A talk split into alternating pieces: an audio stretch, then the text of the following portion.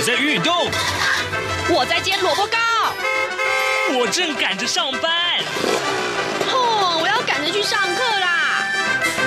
这个时候，我们都在听夏志平制作主持的《早安台湾》。早安台湾带给你最热门的时事访谈，最感动的人物专访，最直接的民意表达。对，让我们一起收听《早安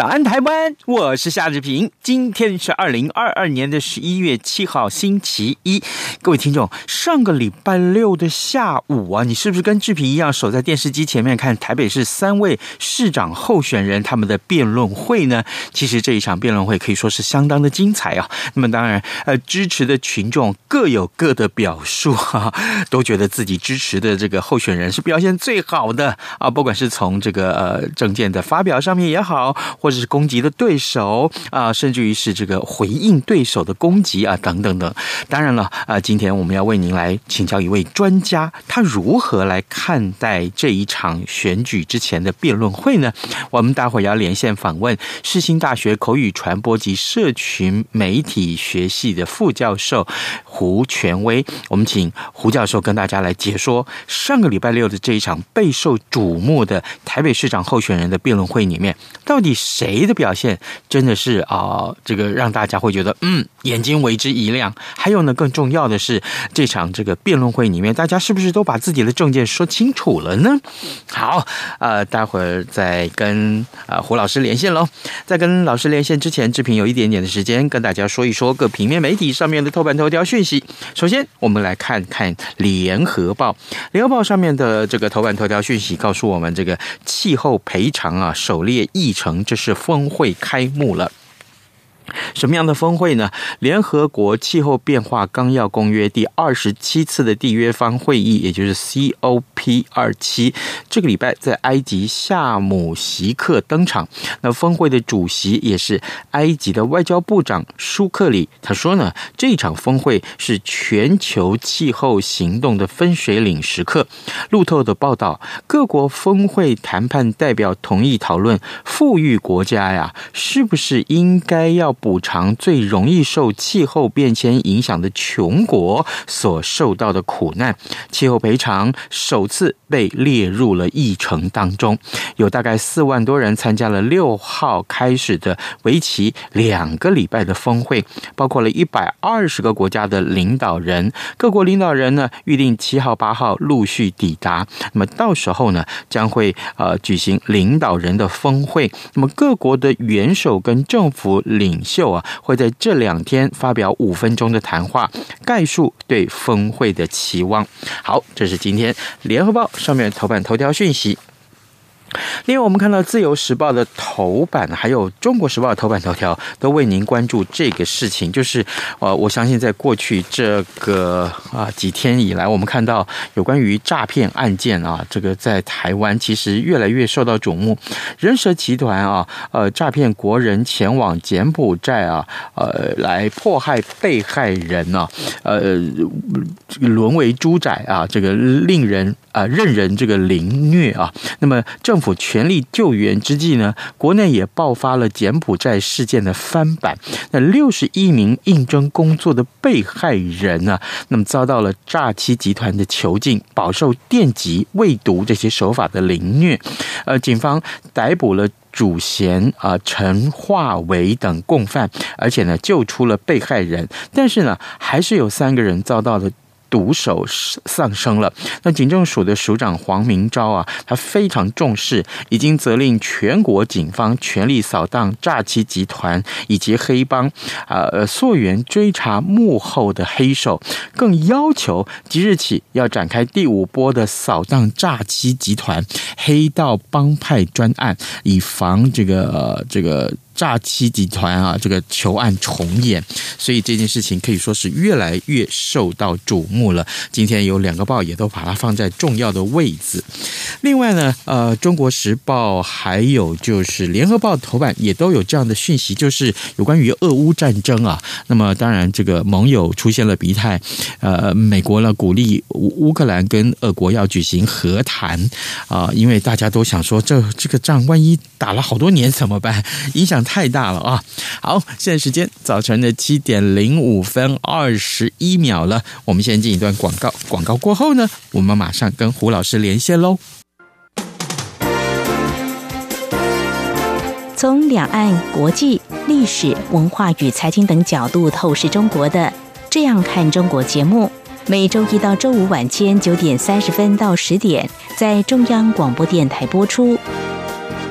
如果您对《这样看中国》节目有任何收听想法或意见，欢迎寄信到台北市北安路五十五号，也可以透过电子邮件的方式。节目有两个信箱：二零二零 at rti 点 org 点 tw，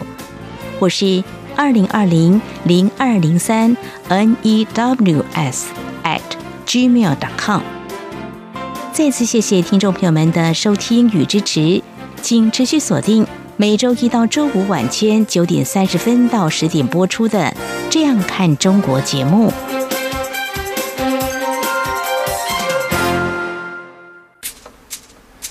早安，台湾，正吃着什么样的早餐？吐司加火腿蛋，咬一口，然后收听中央广播电台。早安现场。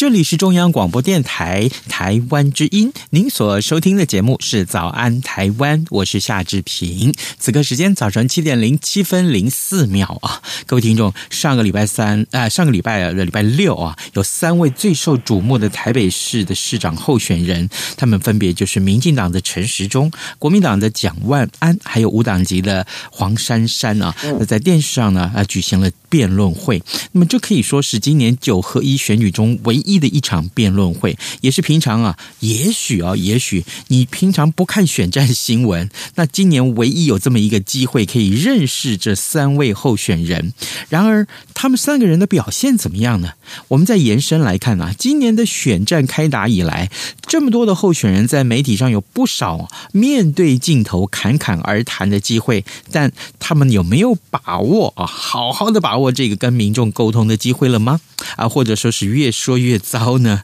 来，此刻我们要为您连线访问世新大学口语传播及社群媒体学系的副教授，也是世新大学的学务长胡权威。我们请胡老师带领大家观察候选人们的表现。老师早安。早安，这边主持人早安，各位观众大家早安，是。听众早安，谢谢老师再度接受我们的访问，老师辛苦了，辛苦了。好，这个我们首先从这一场辩论会来出发啊，在辩论会上面，三位候选人对议题的陈述也好，或者是他们发动的攻势也好，还有迎接对手的出招等等各方面，老师，我们要请您来简单的啊，先为我们总评这一场辩论会上各三方的表现如何。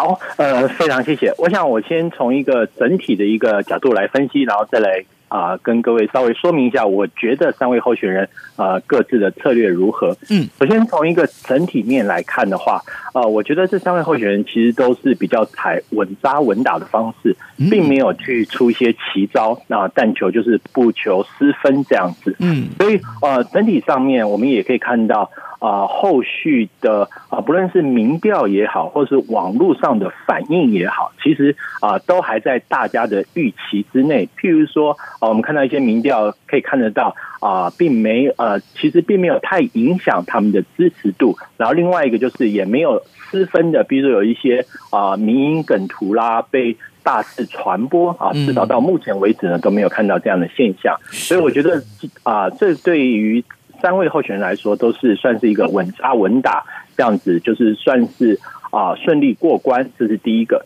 那但是就个别的候选人来看的话，呃，首先我们可以看到啊、呃，像是蒋万安委员的表现。那在啊、呃，不论是我看在啊。呃网络上或者是说呃有一些评价上面，一般是认为说他表现是最好。那当然就是这边包括啊、呃、他年轻，然后他提出的啊、呃、一些政策，还包括他的就是不用看稿，然后就可以侃侃而谈。哈、啊，确实是让啊、呃、很多人会觉得说表相较来说，他表现的算是相当不错。嗯，那我想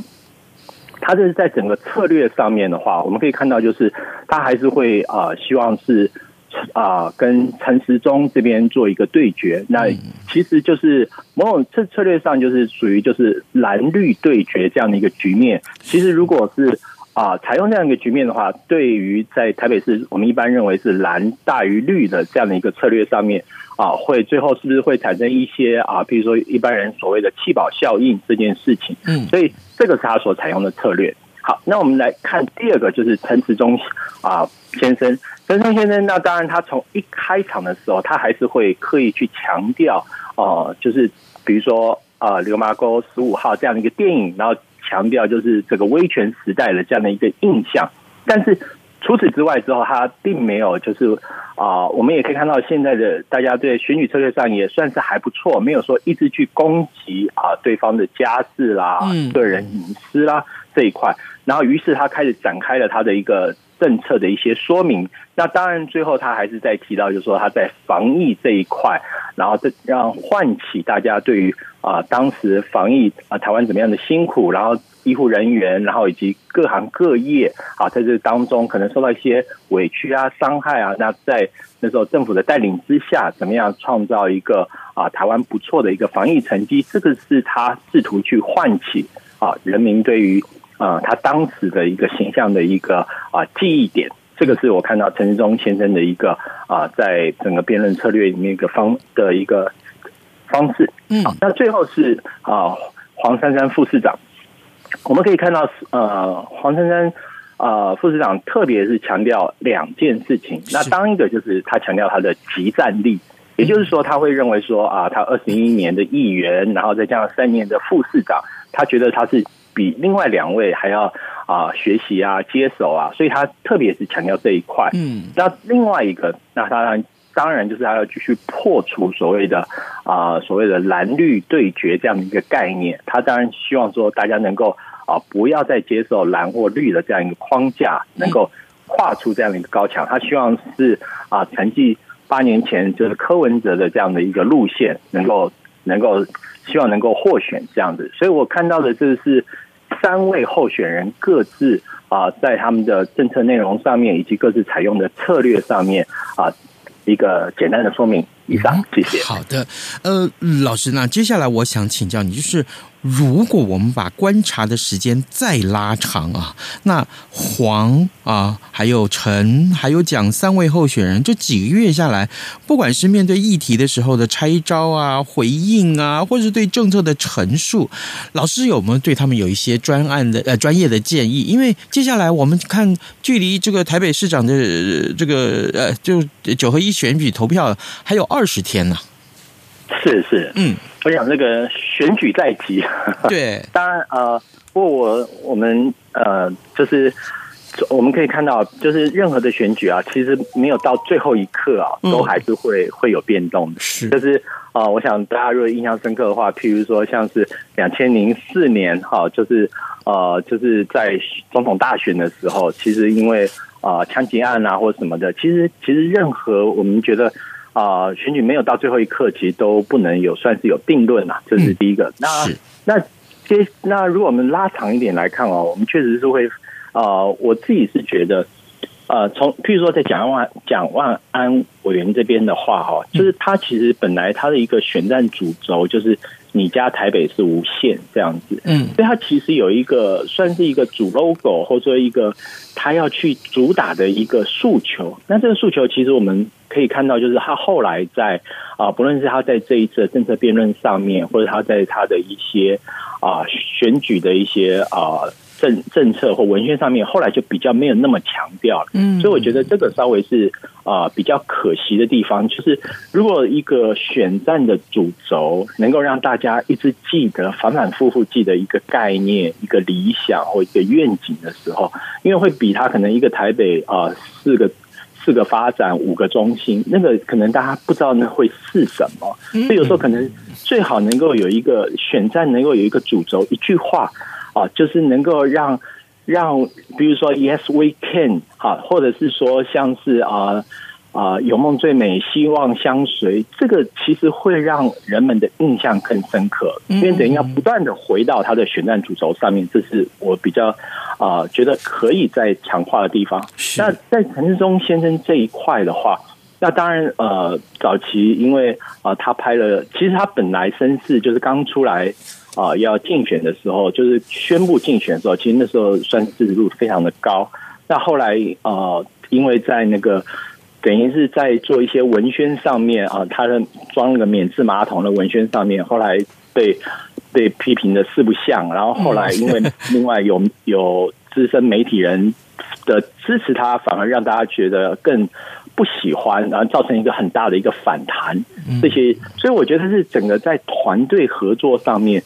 特别是在竞水竞选的这样一个团队合作上面，我觉得啊、呃，其实是是有一些失分，所以让陈啊陈时中先生这整个选战由高啊、呃、开高走，稍微这样子掉跌下来，所以我觉得这个是在竞选团队这一块，我觉得啊、呃，在这二十天，我不知道是不是可以，他们会有一个更多的一个。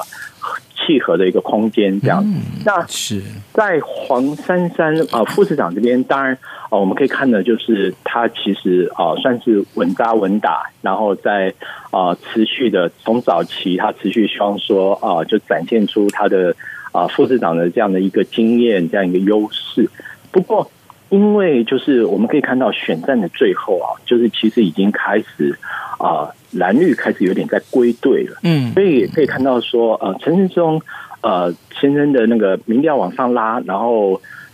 黄珊珊副市长的民调开始下降，所以本来一些支持啊、呃、支持黄珊珊副市长的，就是比较我们从那个分交叉分析可以看哦，有一些比较绿营的支持者已经开始归队了，嗯，所以。所以，如果在这个就是我们现在，如果光从民调来看呢、啊，就是比较落后的情况来看，其实他的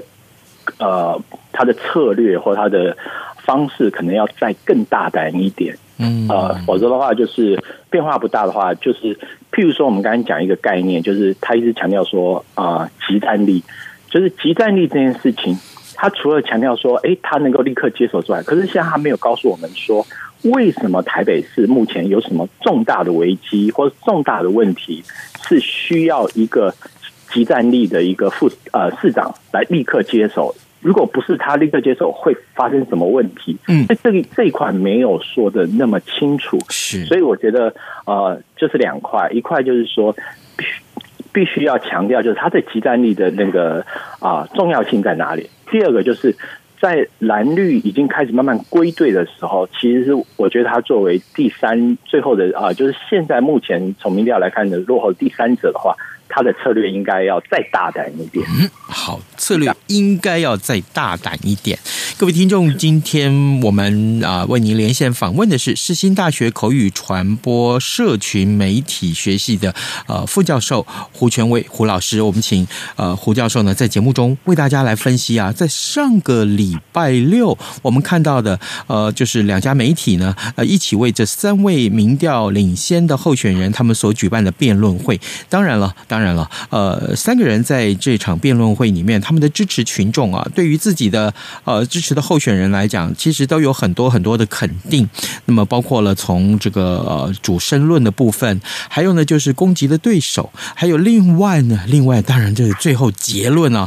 我相信三个人的稿子都是用尽了这个最大的努力啊，他的文胆们都有写得非常非常好，让三个人的这个表现可以说是呃更是加分啊。那么，但是老师，我们来看一看，除了这三位候选人以外，我们是不是也请老师帮我们大家来观察一下其他的呃五都啊，甚至于其他县市的候选人？我们从选战开打到现在，有没有让老师啊印象最深刻的一些个案啊？啊，他他们的表达方式啊，是为自己的选情或是加分呢，是扣分？比如说，我提到这个呃之前的这个呃像像像这个这个呃呃文凭案、哈 哈论文案，还有呢，另外像这个论文案，但是好像很多候选人都发生这样的事情。那老师您如何看待这么多的这些个呃发生呃比如说争议的这些候选人，他们面对媒体呃怎么样去表示自己是清白的？结果好像好像并没有达到目的，对不对？是，我想主持人说的真的啊、呃，非常已经达到 提到这一次选战中一个非常啊重大的一个争议啊，像是论文案这件事情。是，所以其实像那时候啊，林志坚先生其实在回应的策略上啊，因为我想大家会愿意支持他，并不是因为他在学术上面有多大的啊一个肯定啊或成就，但他那时候就是死守了这一块啊，认为自己是没有错误的、没有瑕疵的，然后最后付出了一个。呃，很沉重的一个代价。嗯，其实我们可以知道，就是说，呃，对于呃，其实他当时或者对很多人来说，可能在乎的不是，其实本来不是他的学术上面有多厉害，而在乎的就是说，他譬如说他应该，比如说认错啦，或者是什么样的一个止血，就到此为止。那最后他就是坚持啊，呃，自己在这一方面没有瑕疵，就反而啊，呃，最后。不得不退选，然后换换别人来上场，所以我觉得，当然这一次啊、呃，这个在在轻重，应该说在这个策略上，嗯，我觉得这个是一个比较适当的一个啊、呃、一个例子。好，那再来譬如譬如说啊、呃，我我们可以看到呃，接啊、呃，像另外一位候选人哈，高高虹安女士，其实啊、呃，他在这次的选战里面，我们也看到这个呃。不论是他的呃回应啊，啊被攻击啦，那其实他很多的呃很多地方我们会看到，他反而越打他的那个支持度会就是越高，或者说甚至于他的声量越高。嗯，所以我觉得在这一次新竹市反而是这一次的选战的啊一个大家舆论上面的一个焦点。只是我觉得啊比较让我觉得比较担心的就是说。呃，这时候很多的一些行政的力量在介入，那这个是我觉得比较不好的、不好的一个啊、呃，算是范例啦。因为因为毕竟在选战的时候，可能可能一些文官体制就是尽可能应该要啊维持中立，因为嗯，因为啊这样的话就是对选举来说是一个比较啊好的一个发展。那第第三个，我觉得我想呃分享一下，其实还像高雄市长陈其迈先生啊、他之前提的就是啊、一起来抓漏，这个大家就是算是有青春版的这样，就是用我们日常生活中会看到一些抓漏的广告，觉得很就是还算印象深刻，因为觉得很特别。诶，他去啊、去承继这样子的一个。啊、呃，算是有点去民音梗图一样，然后把自己年轻青涩的照片放上去，然后他们再结合了。其实，呃，这一次我觉得政策辩论也比较少提到，当然陈时中先生有提到了，就是有结合了这十八岁公民权这件事情。嗯嗯嗯。那这个这个一方面啊、呃，大家大家因为透过。啊，点社群媒体啊，大家会去啊，有的时候会有所谓回忆啊过往的一个模样这样子，所以我觉得这个在选战啊这一次的选战的文宣上面啊，陈其迈先生提供啊的这这个广告系列，我觉得还蛮有趣的。所以后来像啊蔡英文总统在帮忙助选的时候，他他自己也放上他的这个。啊，年轻时候的照片，然后用同样的这样的一个啊，一起来抓漏这样的一个啊文宣广告来啊复制，所以我觉得这个这个算是呃这一次在文宣广告上面，我觉得还蛮蛮有趣的一个啊一个例子。是老师，您提到呃，不管是文宣广告也好，或或者是各阵营候选人他们提出来一些策略，当然我们看到，如果是从各党啊他们所建立的这个呃选战的主轴来看的话，好像呃这一次的选战，哦，我看到前几天有人有的媒体是在讨论所谓的抗中保台这件事情啊，因为很多人一开始会觉得说，哎，这毕竟是地方性的选举，那抗中保台好像是属于一个所谓的像总统大选这样的一个选举层次才会讨论到的。那嗯，不管是民进党自己有没有这个意愿要操作这一块，或者是大家有没有想说，哦，既然被操作起来，我们来化解它。老师，您怎么去看待呃这一次抗中保台这张牌的这个打法？是。我想这次就整体的氛围来上，呃来说的话，因为过往的抗中保台特特别是呃在二零二零年的时候，那因为啊、呃、刚好刚好牵涉到香港那时候的反送中啊、呃、这样的一个抗争一个争议，所以大家那时候的同仇敌忾，或者大家那时候的所谓的亡国感，那特别会激起呃民众的一些反应。那我我觉得这一次的。抗中保台这样的一个议题啊，当然除了一个就是同一个策略反复的操作，人们毕竟会会有点疲乏了，这是第一个。第二个呢，其实因为俄乌战争的这样一个开打，再加上呢台湾的兵役啊，就是呃，就是一般认为说真的会延长，所以大家对。于这个抗中保台这件事情啊，已经不再只是一个一一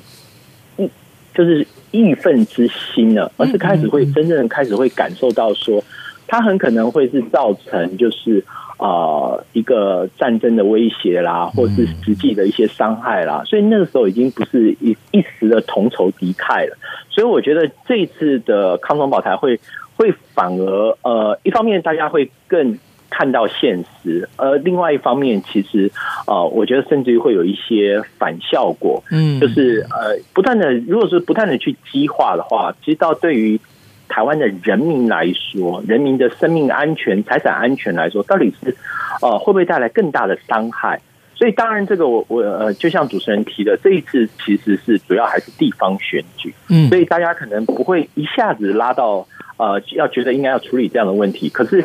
当有阵营去提这样的一个呃一个策略的时候，其实我觉得并没有办法去燃起啊、呃、人们的一种同仇敌忾之心，已经比较弱了。那、嗯、我刚才讲就是俄乌战争跟是啊、呃、跟那个就是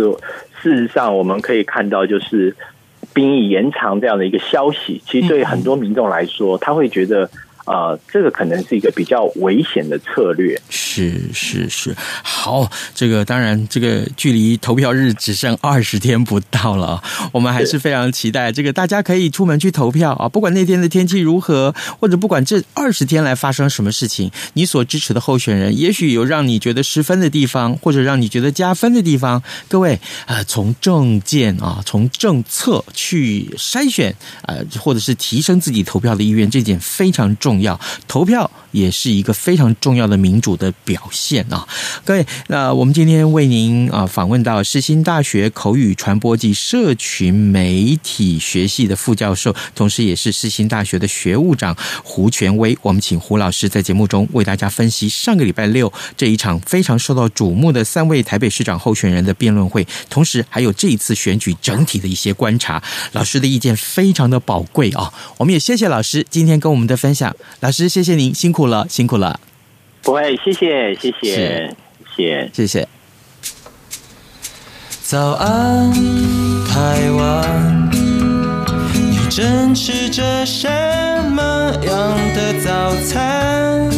吐司加火腿蛋，咬一口，然后收听中央广播电台。早安，暴马仔。